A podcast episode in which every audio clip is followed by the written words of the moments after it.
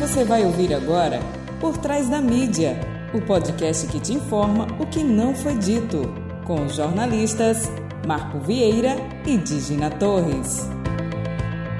Olá, eu sou Marco Vieira.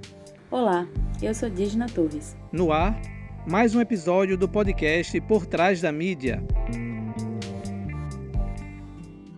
Mais de 300 autorizações para o uso de agrotóxicos foram emitidas pelo governo brasileiro em 2020. Não precisa ser PhD para saber os malefícios que eles fazem ao meio ambiente e, consecutivamente, a todos nós. Diante disto, achamos propício abordar o tema agroecologia essa semana. Convidamos o engenheiro agrônomo Everton Santana, que também é especialista em agricultura orgânica, para falar conosco. Vamos ouvi-lo. Olá, meu nome é Everton Santana, sou engenheiro agrônomo, especializado em agricultura orgânica, extensionista rural e educador social. Eu atuei um bom tempo em uma das instituições ligada à agricultura familiar, uma das mais sérias do estado de Sergipe, que é o CDJBC, o Centro Dom José Brandão de Castro. Então, baseado na experiência que eu tive nessa instituição, eu vou falar um pouco sobre a agroecologia e a sua importância na agricultura familiar. Uma definição mais teórica da agroecologia diz que ela é uma ciência que fornece princípios básicos ecológicos para que se produza com sustentabilidade e que seja socialmente justa, economicamente viável e ecologicamente correta.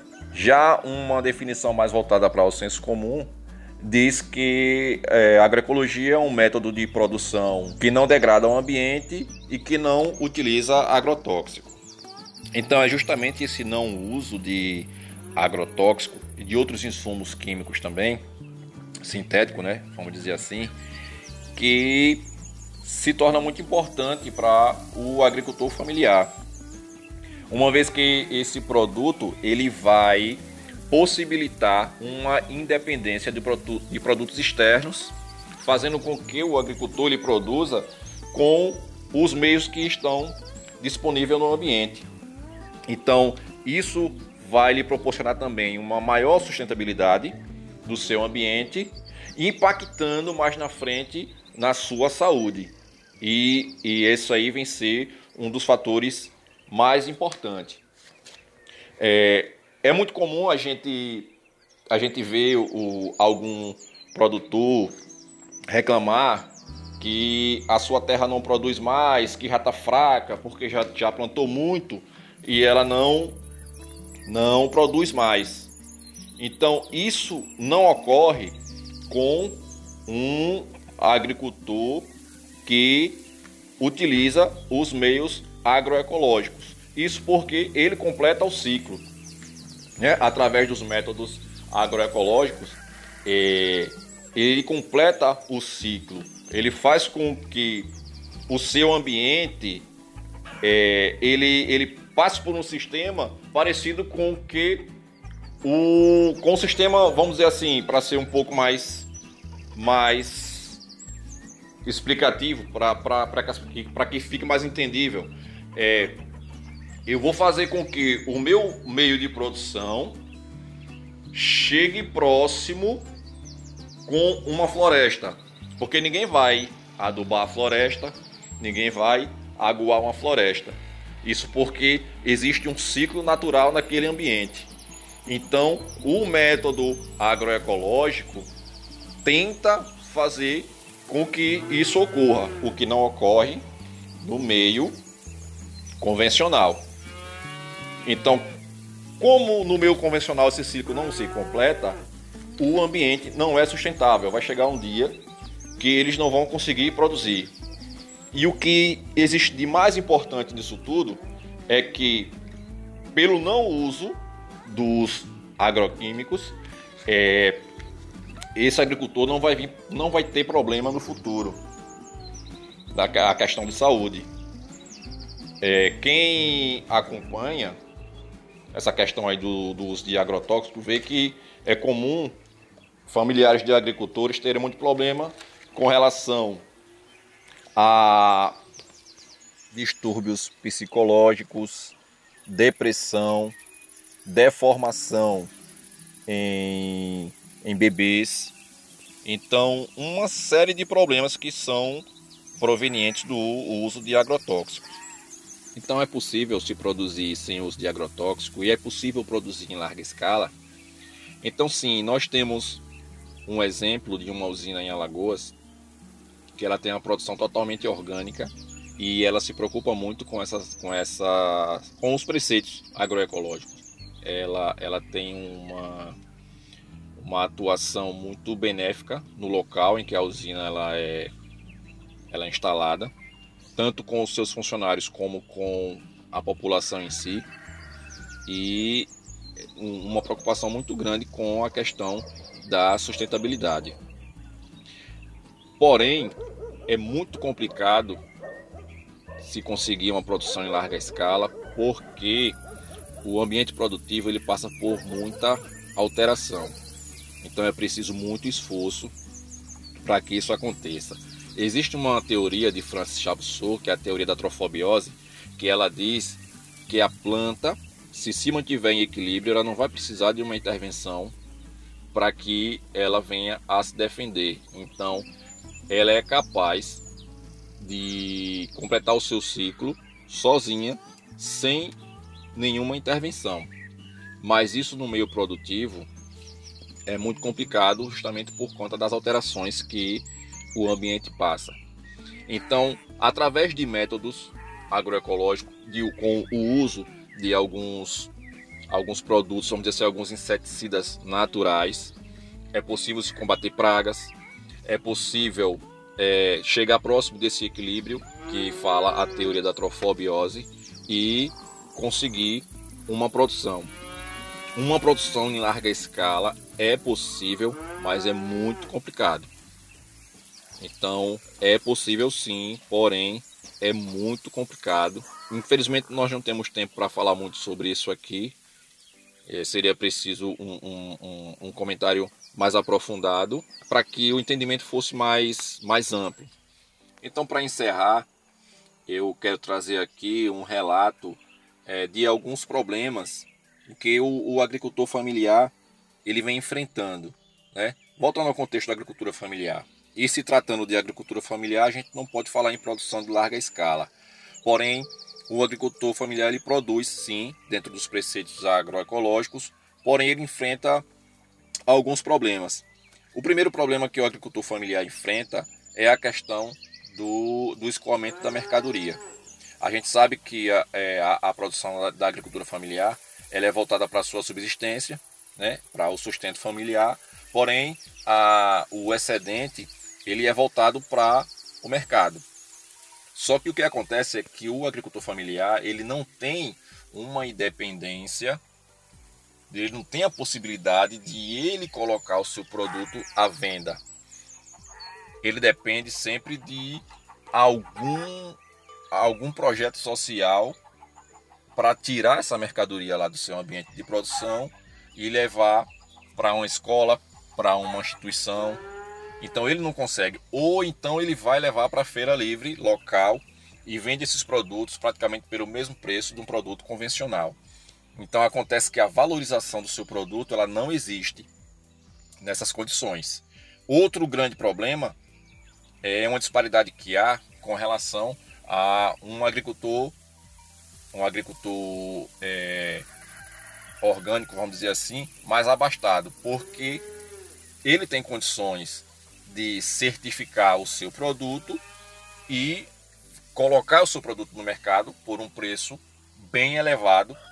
A diferença entre a, a produção orgânica, a produção agroecológica e uma produção convencional é justamente essa. Numa produção convencional se gasta mais e existe um, uma mão de obra um pouco facilitada.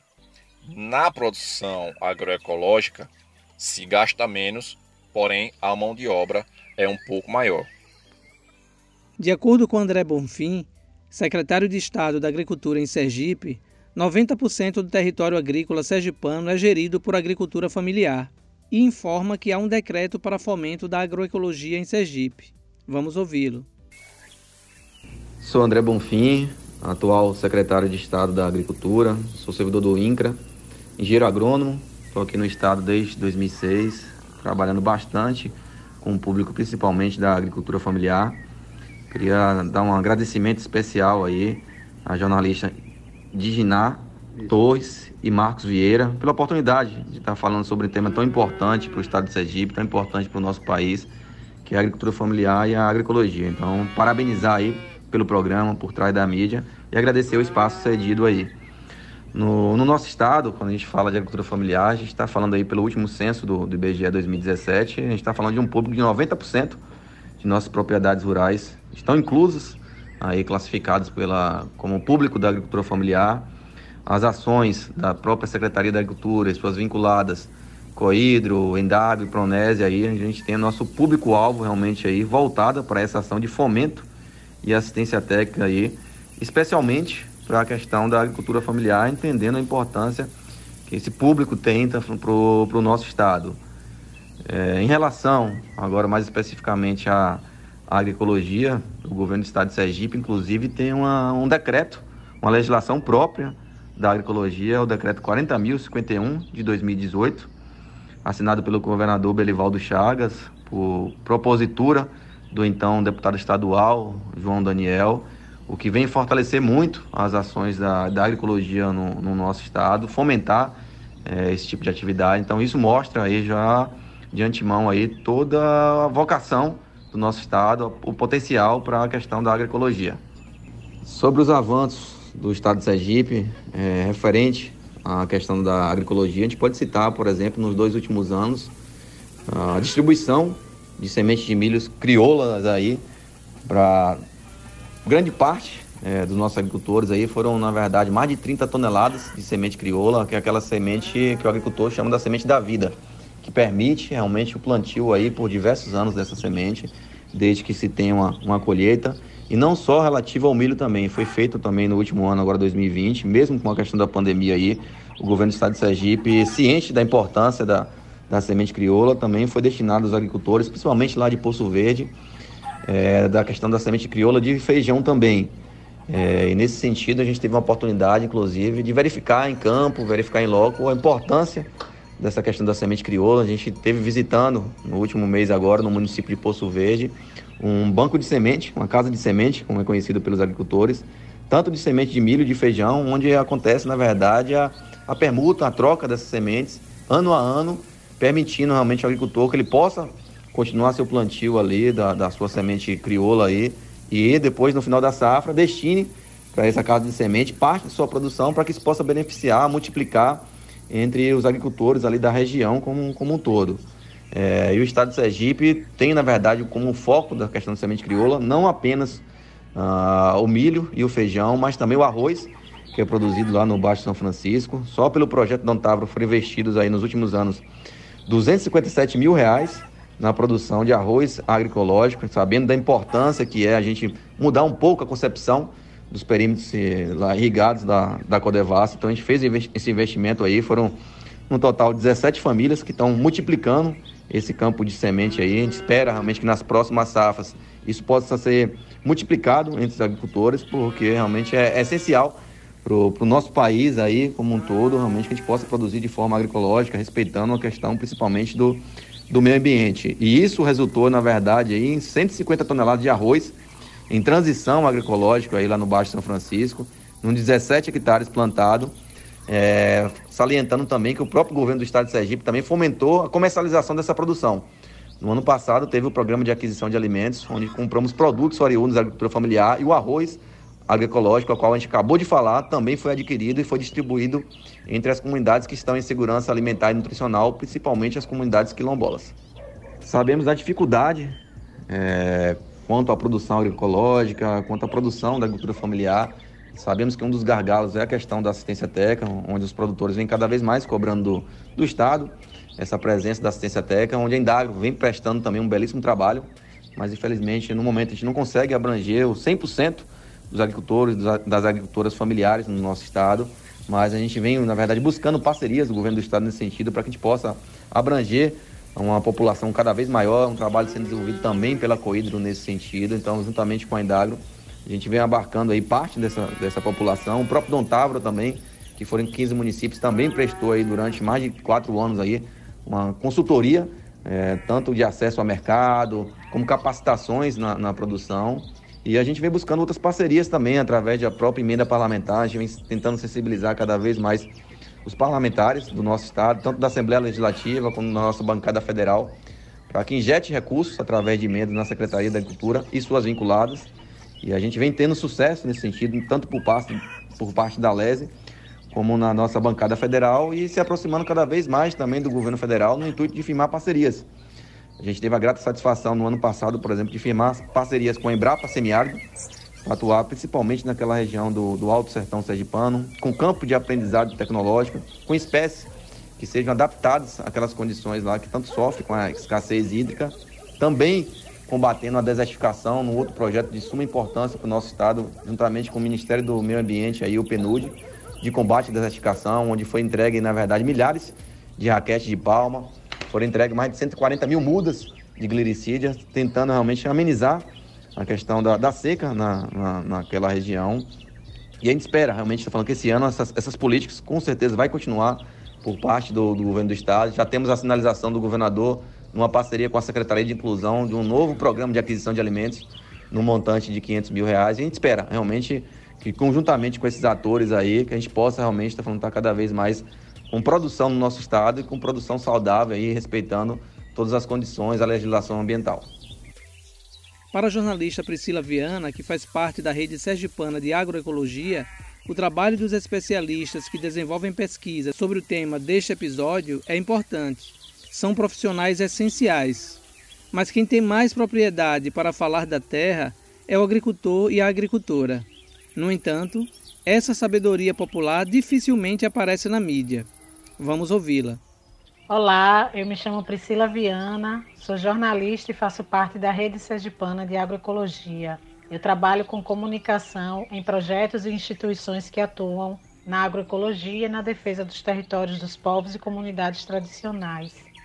Um ponto muito importante quando a gente fala sobre a abordagem da mídia com relação à agricultura familiar, agroecologia, soberania alimentar e outras pautas relacionadas ao meio ambiente, está na diversificação das fontes. Ou seja, as pessoas mais ouvidas na televisão, no rádio, nos jornais impressos, quando se fala em meio ambiente, são chamados especialistas, que são as pessoas que têm um diploma universitário de biólogo, de engenheiro florestal, de engenheiro agrônomo e é muito importante que os dados e os resultados da produção acadêmica e do trabalho dessas pessoas cheguem até a sociedade. São profissionais extremamente essenciais nas áreas em que atuam. No entanto, nenhum outro especialista tem maior propriedade para falar da terra do que o agricultor, a agricultora, do que os povos indígenas e quilombolas. São eles que estão ali cuidando, semeando, cultivando, e fazendo com que a comida boa, saudável e sem veneno chegue na mesa da família brasileira. Assim como ninguém tem mais sabedoria do que um pescador para falar do mar, ou da marisqueira para falar do manguezal, da preservação do manguezal. E essas pessoas não estão na mídia, são especialistas ali na base do trabalho que não estão na mídia, a gente não as vê, a gente não as ouve. Outro ponto muito importante é quanto à escolha das pautas. Se a gente observar bem com relação a isso também, as pautas relacionadas ao meio ambiente, aos povos indígenas, mudanças climáticas, preservação do manguezal, elas só se tornam manchete quando ocorre um desequilíbrio ou uma tragédia de grandes proporções, como foi o caso das queimadas na Amazônia e no Pantanal, o rompimento da barragem em Mariana e Brumadinho, a chuva de gafanhotos ou o próprio derramamento de óleo no litoral brasileiro mas sempre abordadas de maneira sensacionalista, através de um espetáculo e sem um aprofundamento mais crítico sobre as raízes e os impactos desses acontecimentos. A gente vê, por exemplo, as propagandas de agroetec agroepop a cada intervalo da programação televisiva. E, no entanto, boa parte dos desequilíbrios e dessas tragédias ambientais que a gente está enfrentando está associada à atividade predatória do agronegócio, no entanto, a gente não vê esse lado da abordagem na imprensa. Então, acredito que os benefícios da agricultura familiar eles serão melhor abordados se trouxermos mais à frente os verdadeiros especialistas no assunto, as verdadeiras especialistas no assunto. que são as famílias agricultoras, os povos indígenas e quilombolas. Eu conheci a agroecologia entre os anos de 2004 e 2005, quando estudava jornalismo na UFES. Eu estava nos primeiros anos do curso e conheci algumas pessoas que estavam criando o EVA, o Espaço de Vivência Agroecológica. Era um espaço ocioso que tinha lá na universidade e esse grupo começou a capinar, a cuidar, a plantar e a experimentar ali coletivamente as possibilidades de plantio natural, sem veneno, com respeito aos ciclos da terra, sazonalidades dos alimentos. E aquilo me lembrou uma parte da minha infância. Minha mãe foi agricultora e quando a gente ficava de férias, às vezes a gente ia para o terreno onde ela foi criada, onde ela cresceu, lá na cidade de Cedro de São João. E aí eu me encantei por aquilo e comecei a acompanhar mais de perto o desenvolvimento do EVA. Nessa mesma época, esse grupo também falava em criar uma rede de agroecologia que aglutinasse grupos, movimentos sociais que tinham como principal objetivo fortalecer a produção e a comercialização de comida de verdade, mostrar para a sociedade que é possível ter soberania alimentar, se alimentar bem sem depender de uma indústria que produz para matar e não para alimentar. Mais para frente, já como profissional, eu encontrei uma amiga que fazia parte de uma ONG e ela me disse que eles estavam elaborando um projeto para concorrer a um edital, o edital Petrobras Socioambiental.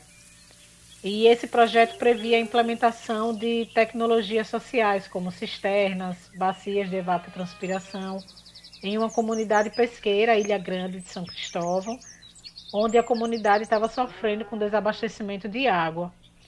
E aí ela me falou que eles precisavam de um profissional para fazer o plano de comunicação que o edital exigia. Na época eu nunca tinha feito um plano de comunicação, mas a gente se sentou e intuitivamente fomos criando. O projeto foi aprovado e aí a gente começou a implementar esse projeto, Frutos da Ilha, entre os anos de 2013 e 2015. E aí, a partir de então, eu passei a trabalhar com esses projetos, né? A perceber que existe uma comunicação que precisa ser feita. Desde então, eu me sinto honrada em usar meu ofício para comunicar sobre as transformações que estão acontecendo ali, na base do trabalho, nas terras, nas águas, nas vidas das pessoas que eu acredito que carregam esse país nas costas. Eu gostaria de agradecer a Disney, ao Marcos pelo convite. É sempre uma honra para mim falar sobre agroecologia. Disney e Marcos são profissionais que admiro bastante, pessoas que tenham alta estima. E também parabenizar o podcast por trás da mídia. Acredito que cumpre um papel importantíssimo, se aprofundando de uma maneira inovadora sobre esses temas que permeiam o nosso dia a dia enquanto sujeitos viventes nessa sociedade. Muito obrigada e parabéns. Para José Roberto, agricultor que faz parte do movimento Sem Terra, o MST, não há uma política concreta para a aplicação da agroecologia de forma impactante. Vamos ouvi-lo. Eu sou José Roberto da Silva, né, membro do Movimento Sem Terra, assentado no assentamento Ivan Ribeiro há mais de 30 anos. Né. Sou, claro, agricultor, né, hoje apicultor, né, por escolha e mesmo assim cons conseguimos fazer a nossa produção consociada. Milho, feijão, amendoim né, e outras culturas. Né. Acreditamos e acredito de que é, hoje o que faço é, nos permite é, a gente acreditar de uma vez por toda de que o caminho é, que a gente tem traçando aqui traz um benefício não só para a nossa vida pessoal, familiar, é, mas para todo, para todo o nosso solo, é, para a nossa biodiversidade né, e, sobretudo, é, para a sociedade. Né. Então, esse é um dos maiores benefícios que é, nós que fazemos isso hoje, é, então tem que tem impulsionado né? é, essa questão mesmo do, da defesa do meio ambiente. Por natureza, nós somos defensores do meio ambiente, até mesmo porque as nossas abelhas polinizadoras, né? então traz um benefício enorme é, para pulverização de demais plantas. Né? E, eu, e, o que nós fazemos hoje, claro, é, tem um impacto muito importante na vida ambiental né, da nossa região e, sobretudo, é, nesse processo da, da biodiversidade. Né? Isso para nós é muito importante. Entendemos que hoje, infelizmente, a política de todos os governos, quase sem exceção, tem uma política de implementar é, uma agricultura é, que fuja desses parâmetros. Porque hoje não só os governos, mas as instituições financeiras, ela trabalha para destruir, financiar a monocultura é, de diversos produtos para o bem é, do lucro de alguns. E isso tem afetado é, enormemente a nosso solo, a nossa biodiversidade, sobretudo a alimentação saudável do nosso povo. Então, na verdade, os governos não têm política concreta para uh, essa área. Então, tudo que existe hoje, as experiências que existem hoje, pode olhar na maioria dos nossos assentamentos, em várias comunidades, então há é, focos é, agroecológico assim, mas de forma mais espontânea, de forma mais consciente, de forma do seu papel como agricultor, como pessoa, mas fica muito aquém desses auxílios, desses benefícios que os governos é, então têm é, adotado para uh, auxiliar, para beneficiar, para ampliar esse, é, esse apoio aos agricultores, a nós que trabalhamos com essa linha. Né?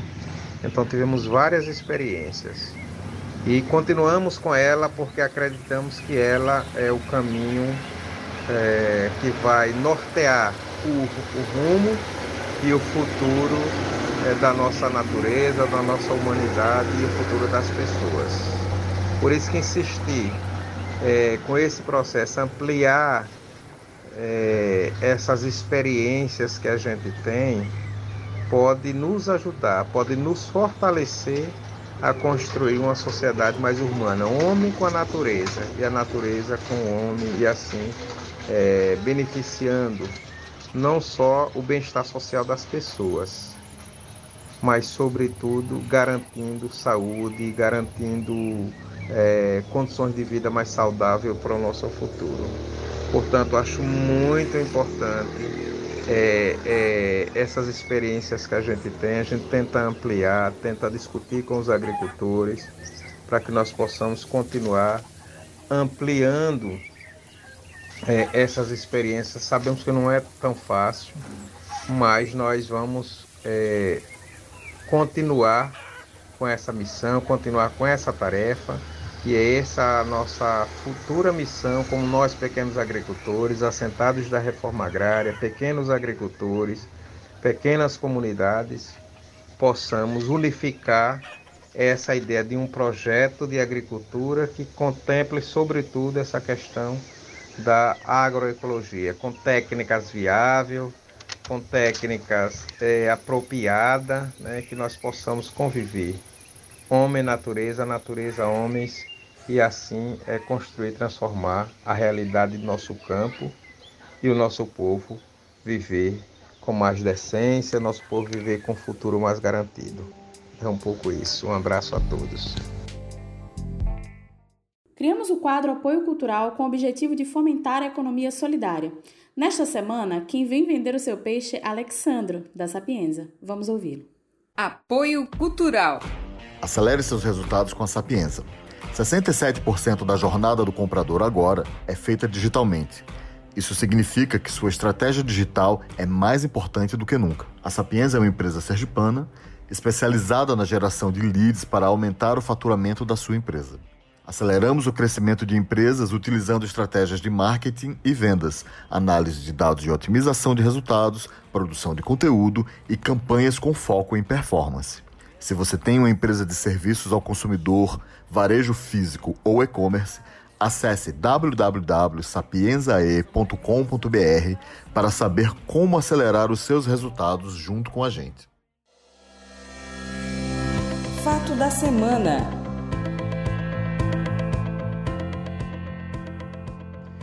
Há no Brasil alguém que represente mais fielmente o que pregou Jesus Cristo que o padre Júlio Lancelotti?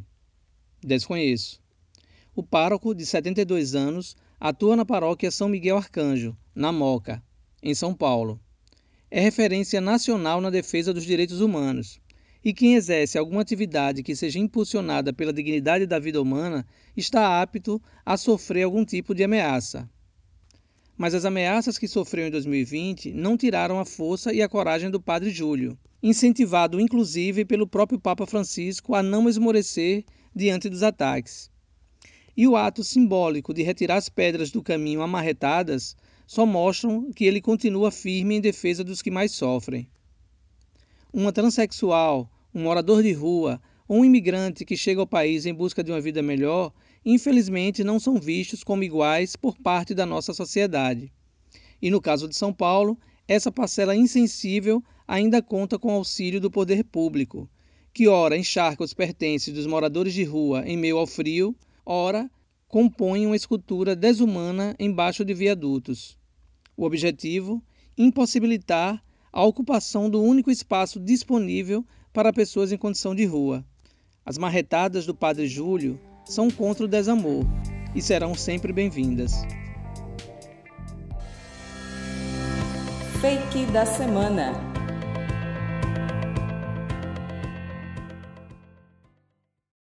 Lembrando mais uma vez que esse quadro são para aquelas notícias tão absurdas e surreais que parecem fake, mas infelizmente não são. O fake aqui nesse caso é uma ironia, tá bom? Essa semana recebemos uma notícia e ficamos surpresas, pero não muito.